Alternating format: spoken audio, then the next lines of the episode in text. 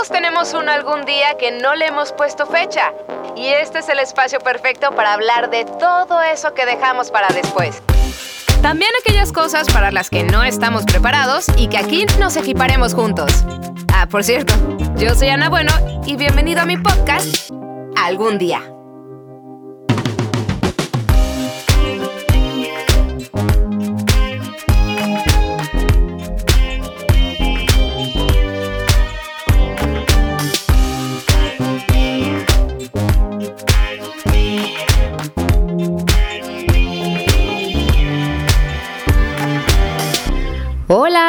¿Cómo estás? Espero que no sigas sufriendo los efectos del pozole o el chile en nogada de la fiesta patria, que a pesar de que, bueno, no nos pudimos reunir como antes lo hacíamos o festejar la independencia de México en grande, eso no quita que nos diéramos un buen taco para que no pasara desapercibida nuestra fecha y recalcar como siempre nuestro orgullo de ser mexicano, que a veces se nos olvida, ¿verdad? Sí, fíjate que siempre he pensado que México es un país muy rico y no hablando exclusivamente de la comida, sino de su historia, sus tradiciones, por toda la diversidad cultural que aún tenemos. Y digo aún tenemos porque México se ha enfrentado a muchos cambios y los mexicanos hemos sabido adaptarnos. Pero ¿será que en este proceso de adaptación también hayamos ido perdiendo nuestra identidad como mexicanos?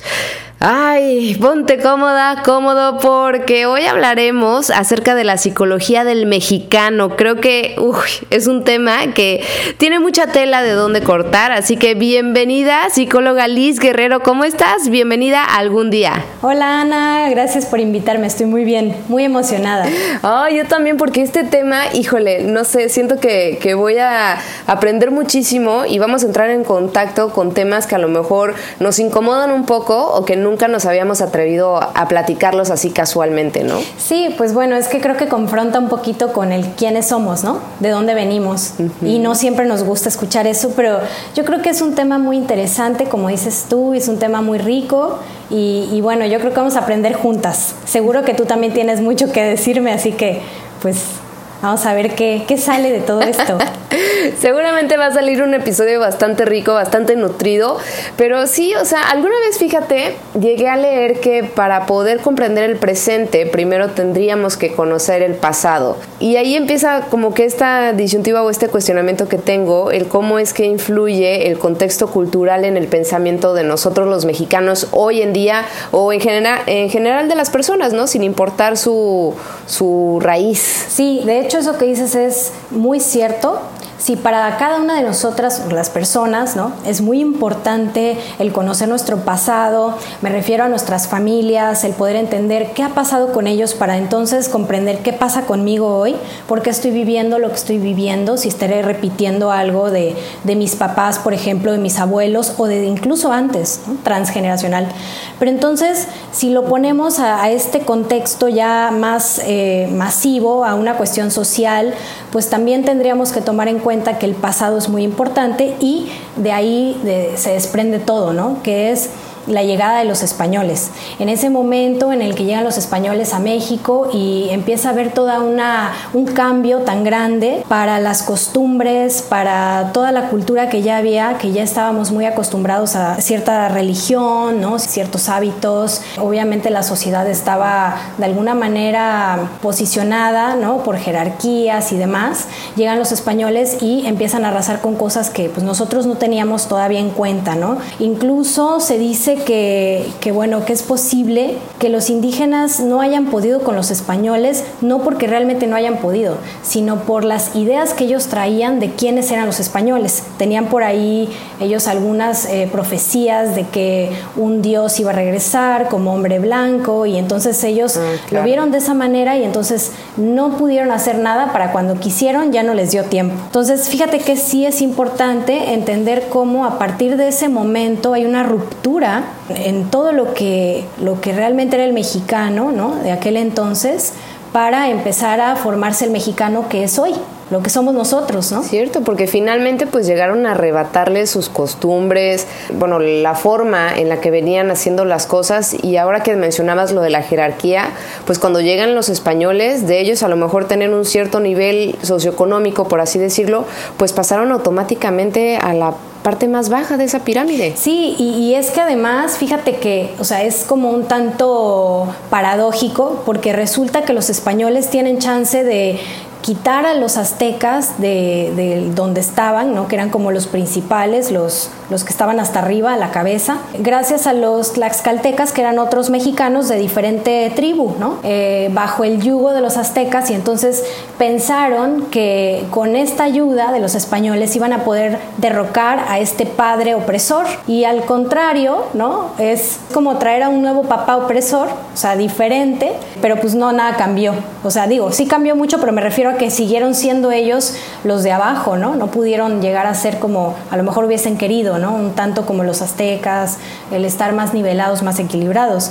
Entonces sí es interesante cómo por la ayuda de los mismos mexicanos de aquel entonces, pues los españoles se pueden apropiar de todo lo que era nuestro, ¿no? Porque llegan entonces ellos a querer arrasar con las tierras. Eso más que ser por los españoles es una cuestión de del ser humano, ¿no? El ser humano hace guerras porque quiere territorios. Entonces, pues era lo que buscaban. Y el español en realidad no creas que era tan interesante o tan importante, pero para cuando llega a este lado del mundo, pues sí era como lo máximo. Aquí llega a tener todo lo que en donde él vivía no tenía. Entonces eso también fue algo importante para ellos porque ganaron mucho. O sea que desde aquel entonces nuestra identidad se ha ido modificando con el paso del tiempo. Sí, nuestra identidad se ha ido modificando a partir de este suceso querían deshacerse de todo lo que para ellos no era lo suyo, ¿no? La religión. Y entonces empiezan a destruir todo lo que tenía que ver con la cultura en aquel entonces que eran los mexicas, los aztecas, y empiezan a poner encima pues las iglesias y entonces es como una pues un cambio muy grande porque es decirle adiós a todo lo que tú crees, a todo lo que tú eres, para entonces integrar todo lo que ellos son. Entonces, en este rompimiento deja de haber como tal una pues una identificación con estas personas y de alguna manera pues empieza a haber una, bueno, una serie de consecuencias por falta de identidad. O sea, de cuenta que los mexicanos estuviéramos en el limbo, porque llegan los españoles, llegan a hacer su voluntad, a poseer las tierras, a poseer a las mujeres y no las poseen porque realmente les gusten, sino nada más por una necesidad sexual, ¿no? Entonces, la manera de poseerlas era la fuerza, por medio de la violencia, las violaban, y es muy común eh, hablar de la historia de Hernán Cortés y la Malinche. Y a partir de esta historia de Hernán Cortés y la Malinche se despliega lo que son pues muchas expresiones del mexicano, porque la Malinche representa precisamente a la mujer indígena y Hernán Cortés al hombre español. Cuando el hombre español llega a poseer a la mujer indígena, le hace un hijo y ese hijo queda sin padre porque el español es un padre ausente, ¿no? Que termina yéndose y no lo vuelve a ver. Claro, porque en el otro continente tiene a su otra familia. Exacto, y en algún momento pues él se va. Así pasó con los españoles, ¿no? Llegaron, hicieron hijos acá, pero ellos tenían sus mujeres allá. Y estos hijos que nacen de los españoles, que terminan siendo los mestizos, pues están entre que no son ni indígenas ni son españoles. Entonces empieza toda la problemática porque siempre aspiran a ser españoles y como que tienen o sienten un cierto rechazo hacia lo indígena porque saben que gracias a eso ellos no pueden aspirar a algo más. Entonces se encuentran siempre como en, en un sentimiento ambivalente con respecto a su historia y a su identidad. Siempre están entre que sí y que no. No están como bien Em, no están ni aquí ni allá, ¿no? O sea, no están orgullosamente mexicanos, ¿no? Como se llama este, este podcast, algún día seré orgullosamente mexicano. Exacto, y justamente eso que dices también me, me lleva a pensar, Ana, en cómo nosotros mismos, los mexicanos, tenemos una parte que sí queremos mucho a nuestro país, pero hay otra parte que la verdad es que la rechazamos, que si vemos a un indígena le decimos indio, eh, sucio, naco, ¿no? Y como que lo hacemos menos o lo anulamos.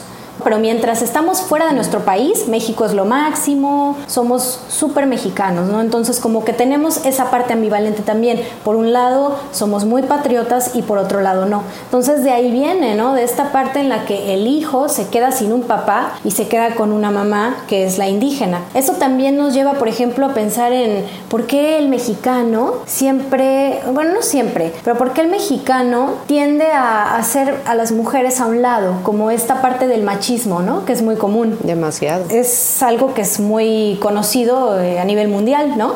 Que es el hombre de, sombrero, que trae una pistola, que trae botas, todas estas como señales de que es mucho, muy hombre y que realmente es como una caricatura de un hombre, porque un hombre verdadero no es así. El machismo nace a partir de la falta de padre suficiente de este hombre. Dicen que el mexicano tiene la cualidad de que tiene mucha madre y muy poco padre. O sea, para el mexicano la mamá es muy importante. Es como que esa figura de protección, de cariño, de calor, y el padre es una figura de pues hostil, ausente, ¿no? que no estuvo presente para él la verdad que la tiene difícil el mexicano porque pues quiere pertenecer a algo que realmente pues nunca va a poder ser, ¿no? Y de alguna manera pues tampoco puede refugiarse en sus antepasados indígenas porque ya tampoco lo es del todo. Claro, fíjate, eso qué importante lo que dices ahora de cómo nos ven a nivel mundial. Fíjate que una vez yo tuve una relación con un holandés y me llamó mucho la atención cómo ellos lo que me llegaron a preguntar en alguna ocasión fue de, oye, pero allá las mujeres, pues cuando se casan no trabajan, ¿verdad? Porque las mantiene el, el hombre. Y yo así de, no. a lo mejor en algunas sociedades se, se, puede dar, pero pues no. O sea, pues yo tengo una profesión, yo tengo una carrera, soy una mujer independiente. Como por qué tendría que esperar a que llegara una persona a salvarme, y lo digo entre comillas porque se me hace muy Disney, ¿no? Y ya, ¡tatán! Me mantienen toda la vida. Y yo, a ver, claro que no. O sea, ¿por qué nos tienen en esa imagen a las mujeres como un, tanto débil y ok, buscamos el sustento de un hombre? Y también el hecho de que si algo se llega a perder, si algo robaron, si algo a fuerzas, fue un mexicano. ¿Qué pasa con esa imagen? Fíjate, eso es también algo muy interesante porque cuando todavía no llegaban los españoles aquí, la verdad es que no había como este tipo de cuestiones con respecto a los aztecas, no habían como tal robos, no había alcoholismo, toda la gente tenía oportunidades sobre todo los hombres, ¿no? Porque también obviamente había pues una inclinación a que los hombres fueran los principales, ¿no? O los que tenían mayores oportunidades. De alguna manera como que la humanidad siempre se ha inclinado un poco por la biología y lo que tú quieras, a que los hombres son los que tienen mayores oportunidades, pero en aquel entonces no había nada de esto. En la época del virreina, del, de, sí, de los virreyes, ¿no? Cuando fue el virreinato y todo esto, ¿no? Que ya empezaban a llegar ciertos españoles acá con mucho más poder, pues empezó empezamos a tener como estas cuestiones de delincuencia, corrupción y este tipo de cosas que antes no había. Es interesante porque pareciera que a partir de ese momento es cuando se empieza a dar pues todo esto y la gente sí nos tiene de alguna manera como en ese concepto. Nosotros los mexicanos sí somos inseguros, ¿no? Y somos muy masoquistas porque nos metieron en la cabeza que éramos menos, que no valíamos igual o que no podíamos alcanzar el ser este, españoles de piel blanca y las facciones finas y demás se autodevalúa el mexicano y se autodevalúa haciendo cosas de este tipo que son robar, que es fanfarronear, ¿no? O sea, que presume lo que no tiene, que obviamente extorsiona, da mordidas, ¿no? Llega tarde. O sea, este tipo de actitudes y de acciones que tiene el mexicano muchas veces, porque no podemos hablar de que todos sean así, pero bueno, más o menos, ¿no? Sí podríamos hablar de que una gran parte de la población tiene esto. Tanto nos dijeron que no éramos lo suficientemente buenos, que nos la creímos y ahora hacemos cosas que nos perjudican. Y entonces entonces tenemos de alguna manera como que esa figura del español que representa al padre como ese hombre que nos dice que no valemos nada y al que queremos burlar. Entonces cuando el mexicano hace cosas ilegales y está burlando a la ley, en realidad lo que está queriendo hacer el mexicano es burlar a su propio padre. O sea, es algo simbólico. Estoy hablando de algo simbólico porque realmente no podemos hablar de que la ley como tal es, es su papá, pero para él eso es lo que representa porque el hombre sería el que pone las reglas, el que le pone un alto, si estuviera presente, si fuera un verdadero padre. Entonces, como no lo tiene, tiene que salir a buscar uno. Y entonces, ¿qué encuentra? Instituciones sociales, ¿no? Encuentra como este tipo de lugares en donde él proyecta que ese es su padre. La falta de padre, o sea, la falta de padre para el mexicano lo hace ser hostil porque pues está muy enojado con ese papá que estuvo ausente, que no estuvo para él. Pero también está enojado con su mamá porque él cree que su mamá no le permitió tener la oportunidad de tener un buen padre.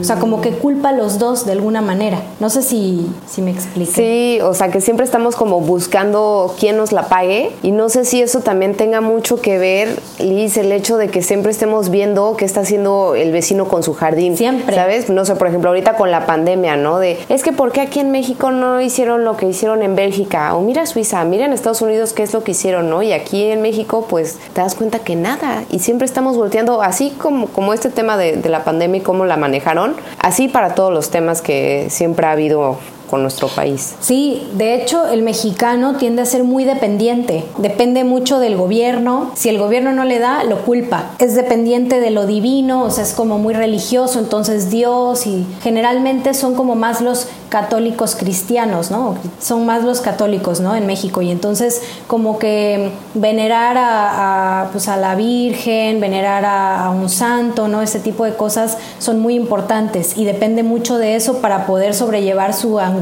por ejemplo. Depende de su familia también. Y entonces también depende mucho de los países que están, como dices tú, ¿no? Al, al lado, ¿no? Que son, por ejemplo, Estados Unidos, que lo tenemos muy cerquita. De hecho, los mexicanos tenemos tres factores importantes, ¿no? Que es el indígena, el hispano y el anglosajón. El indígena, pues obviamente los orígenes, el hispano, pues es toda la cuestión católica, ¿no? Y el, el ser como poderoso, lo veo como poderoso, como supremo, ¿no? Como superior. Y el anglosajón es el que nos trae como todo esto del, pues el consumismo y el capitalismo, ¿no? Entonces estamos viendo que el de junto tiene marcas reconocidas y nosotros queremos tener esas marcas, ¿no? Queremos poseerlas, entonces Sí. vamos a comprar la marca aunque no nos alcance, aunque nos quedemos endeudados. Y sí, voltear a ver al de junto y siempre estar como de alguna manera envidiando un poco lo que hace el otro, ¿no? Que no podemos nosotros tenerlo. Es complicado porque, digo, parecía como una crítica al mexicano. Yo creo que más bien es como una reflexión de cómo hemos ido nosotros desenvolviéndonos a partir de lo que nos sucedió, ¿no? En aquel momento, que ya tiene, pues, ¿cuántos? 500 años, ¿no? Y seguimos prendados de eso. Está cañón. Sí, la verdad está cañón y queremos repetir, bueno, no es que queramos repetir, más bien es que repetimos porque no tenemos de otra. Es una manera de querer reparar lo que ya sucedió. Hasta que no hagamos una verdadera reflexión de esto y empecemos a tener otro tipo de costumbres con respecto a la familia, yo creo que vamos a seguir pues con estas situaciones que hemos estado platicando. Ahora, si nos ponemos a ver en que en México hay distintas clases sociales, pues también eso eh, implica muchas cosas, porque seguramente la clase social que más predomina es la clase baja. Y de esta clase baja es de la que estamos hablando que sigue repitiendo como estos patrones de la época de la colonia, de ese hombre que llega y eh, tiene hijos con una mujer, la deja esa mujer se queda con ese hijo, pero esa mujer tiene que compensar que ya no tiene a ese marido, a ese compañero, que realmente nunca lo tuvo. Entonces se apoya demasiado en ese hijo y le da una sobreprotección, lo amamanta demasiado, ¿no? Hasta incluso hasta que llega el próximo hermano. Además a las mujeres se nos empieza a enseñar desde chiquititas que pues ya hay que ser mamás, ¿no? Hay que prepararse para ser mamás, entonces cuida al hermanito, Así, la, la comidita. Exacto, las ¿no? muñecas y demás. Y entonces empieza la niña a crecer con una idea de que, pues, o sea, su papel es de madre. Y entonces deja su sexualidad de mujer a un lado. Entonces los hombres se buscan una mujer poco asexuada y entonces nada más tienen un hijo con ella y ahí la dejan, ¿no? Porque ya realmente no es una mujer que tenga una vida sexual activa. Es una mujer que de- además puede que se deje. Tiene hijos y ya no se cuida, ya no se arregla, no busca al marido. Ajá, como que dijo, ya llegué a la meta que tenía yo estipulado, la que me dijeron desde Sí, niña, y ya. es. Y eso es más como llegué, en la clase baja, porque sí, en la clase media o en la clase alta no pasa tanto, ¿no? O sea, ese tipo de situaciones. Ponle tú que sí llegue a pasar de repente, pero no pasa tan seguido, porque sí hay algo que a lo mejor cambió un poquito en, en cuanto a la cultura, vamos a pensar que los mestizos que salen del país son mestizos que dicen en, en, un libro que estaba leyendo se acriollan, ¿no? O sea, como que de alguna manera es como que llega a México de nuevo y todo lo que le recuerda a su antepasado no lo acepta pero bueno, ya trae como otras ideas un poquito más abiertas de otros países donde no tienen este tipo de situaciones, ¿no? Países de primer mundo, por ejemplo. Sabes, me estoy acordando mucho de, hubo una ocasión en la que yo, yo estaba pequeña, creo que tenía como unos 10, 11 años y me fui con mi mamá a Orlando y se acerca a un señor que dijo, no, pues él ha de saber español, me va a ayudar, este, dónde se encuentra este este restaurante que estábamos buscando y el señor se voltea y le empieza a hablar en inglés y dice, no, no, I, don't speak Spanish, ¿no? Bueno, mi mamá se dio una encabronada, así de, mira, no me vengas porque tú te ves más indio que yo. No, se molestó muchísimo porque decía, es que es increíble cómo es que un gringo, gringo, gringo, a lo mejor hace todo lo posible por santo y seña decirte dónde está lo que estás buscando y en cambio a otro que estás viendo así como, hey, paisa, ¿cómo estás, no? Se hace el que no te entiende. A mi mamá esa le, le, molesta cabrón, ¿eh? Fíjate que eso ya lo había escuchado antes. Ya había escuchado esto de que los mexicanos que viven fuera de México, o sea, en Estados Unidos, no quieren hablar español con otros mexicanos. No sé a qué se debe, pero ya lo había escuchado. Pues es curioso, ¿no? Sí. Porque es como tal vez negar tus raíces, ¿no? El decir, oye, pues es que ayúdame porque si yo no hablo muy bien inglés y ellos se ponen en un plan pesado, ¿no? Como que, pues ahora no, ahora no te voy a ayudar. A lo mejor tuviera que ver con esto que estamos platicando, de querer negar de dónde venimos.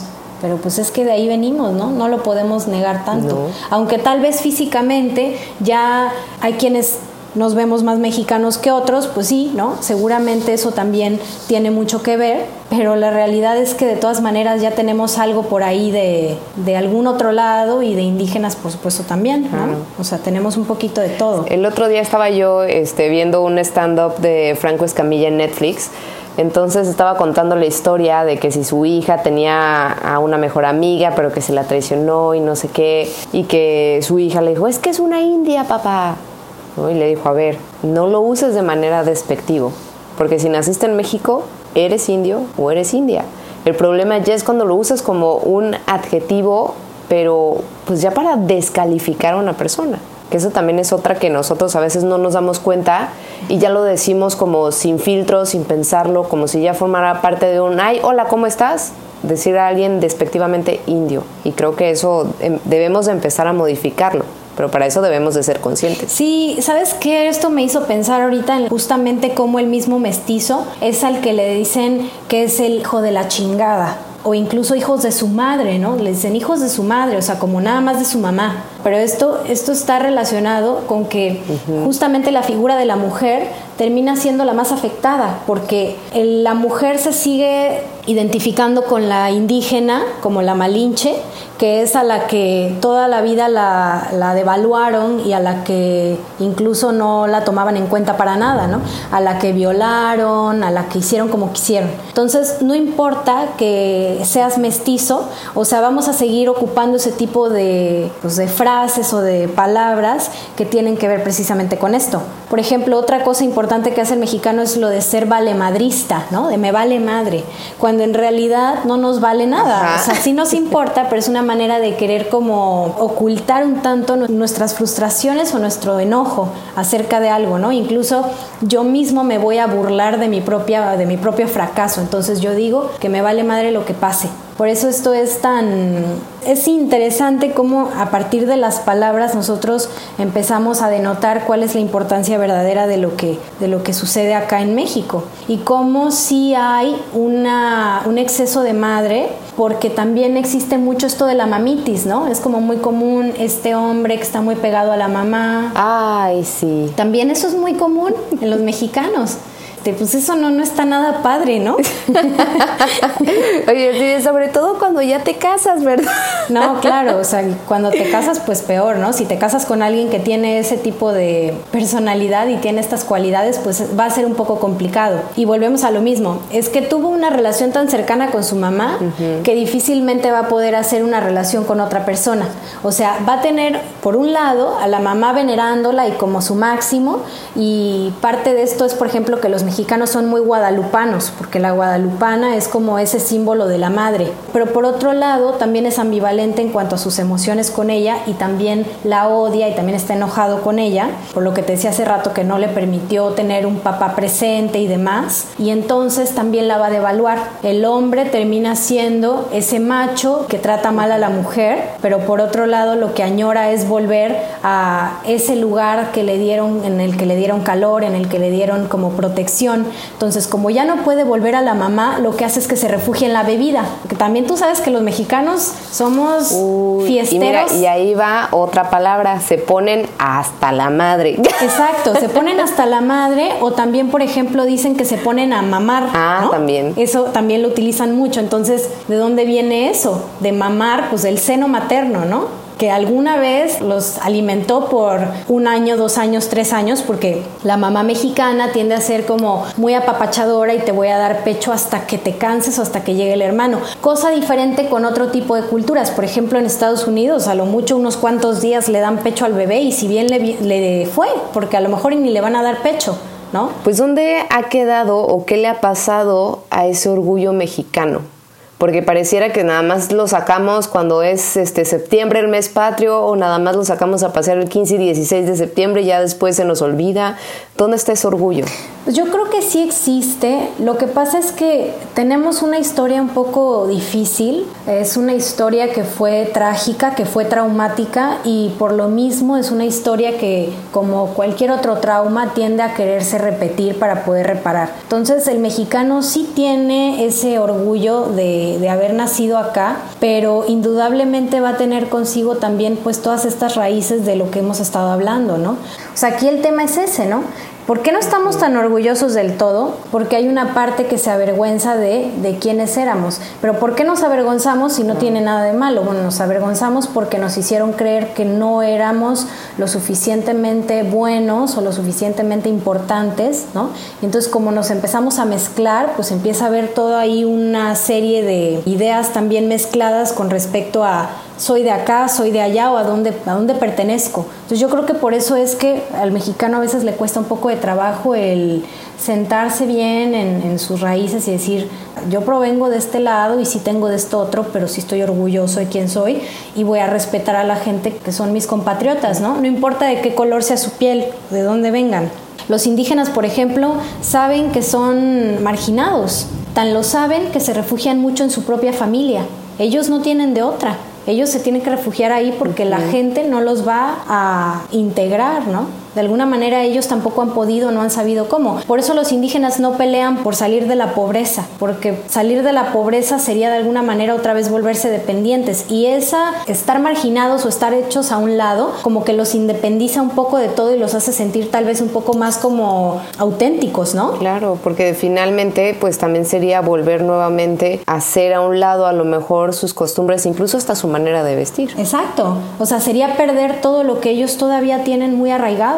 Y eso es lo que nos ha dado mucha riqueza. Si lo piensas, todas estas cosas, ¿no? Las artesanías, la comida, esta comida ancestral como el pozole y el mole y estas cosas que tenemos deliciosas porque los mexicanos somos más de lo que hemos estado platicando, ¿no? Somos personas que tenemos nuestros defectos y tenemos nuestros problemitas por ahí emocionales porque indudablemente nuestra historia ha impactado. Todos, todos lo tenemos. Claro, pero también tenemos cosas muy buenas. Somos, por ejemplo, a diferencia de otros países y de otras culturas, somos muy amorosos. Somos cálidos. Claro, y tú vas a otro lado y seguramente no sé tú cómo hayas sentido a tu exnovio el holandés, pero no sé si era tan amoroso como un novio mexicano, ¿no? Por ejemplo. Ah, sí, no, nada que ver, nada que ver. Tienen como otro estilo, ¿no? No digo que sean malos, pero este, son a lo mejor un poco más fríos, tienen otras costumbres con respecto al maternaje, a lo mejor sí tienen un papá, pero bueno, a la mamá a lo mejor puede ser un poco más fría.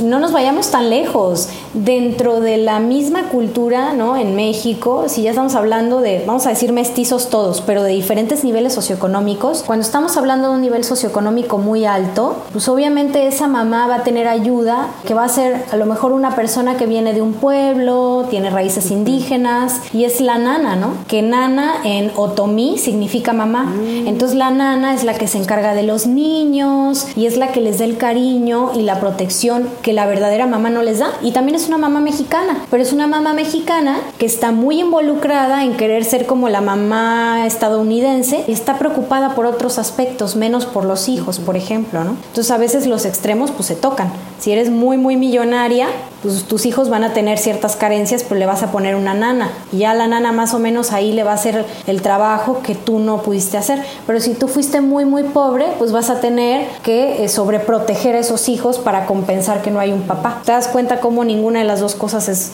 es buena. Wow, este tema definitivamente da para aventarnos no sé cuántas horas, Liz. pero ¿cómo te encontramos en redes sociales? Porque sé que pues a través de ellas también estás posteando constantemente contenido. Entonces, para entrar en contacto contigo, ¿cómo le hacemos? Sí, pueden encontrarme en Facebook como psic.lisguerrero, Liz con YZ. Y en Instagram estoy como psicóloga Liz, arroba psicóloga Liz, así con YZ también. Muchas gracias por la invitación. La verdad es que sí, el tema es muy extenso. No sé si quedó algo pendiente, pero bueno, es que son muchas cosas, ¿no? sí, de verdad que sí son muchas cosas, pero creo que sí es un buen momento para que nosotros reflexionemos. Pero como esta es tu primera vez aquí en algún día, entonces debo de preguntarte, Liz, si tú tienes un algún día que no le has puesto fecha y sigues pensando, algún día lo haré, probablemente cuando acabe la cuarentena. Pues soy una persona que siempre está como pensando en qué es lo que le hace falta, ¿no? ¿Qué necesito hacer? Y generalmente me pongo ciertas metas, pero ya intento como no perseguirme mucho porque luego también, ¿no? Luego no las puedes cumplir en el tiempo que quieres y pero ahorita como que tengo las cosas que más necesito, pues conmigo. Entonces creo que es lo importante. Bueno, algún día, algún día sí quiero volver a Veracruz, fíjate, porque ya no vivo en Veracruz, entonces sí algún día quiero volver. ah, ya ves, sí tenías uno guardadito por ahí. Muchísimas gracias, Liz. Gracias a ti, Ana. Te mando un fuerte abrazo. Y un abrazo para ti que escuchas algún día. Híjole, qué tema. Es que la psicología del mexicano es un tema tan amplio que si te quedó alguna duda, contactas a la psicóloga Liz Guerrero. Pero si te gustó, mándame un WhatsApp al 2293 734477 y recuerda que a través de Instagram también podemos entrar en contacto. Me encuentras como arroba la bueno con doble E. Nos escuchemos en el siguiente episodio y siéntate orgullosamente mexicano. Bye bye.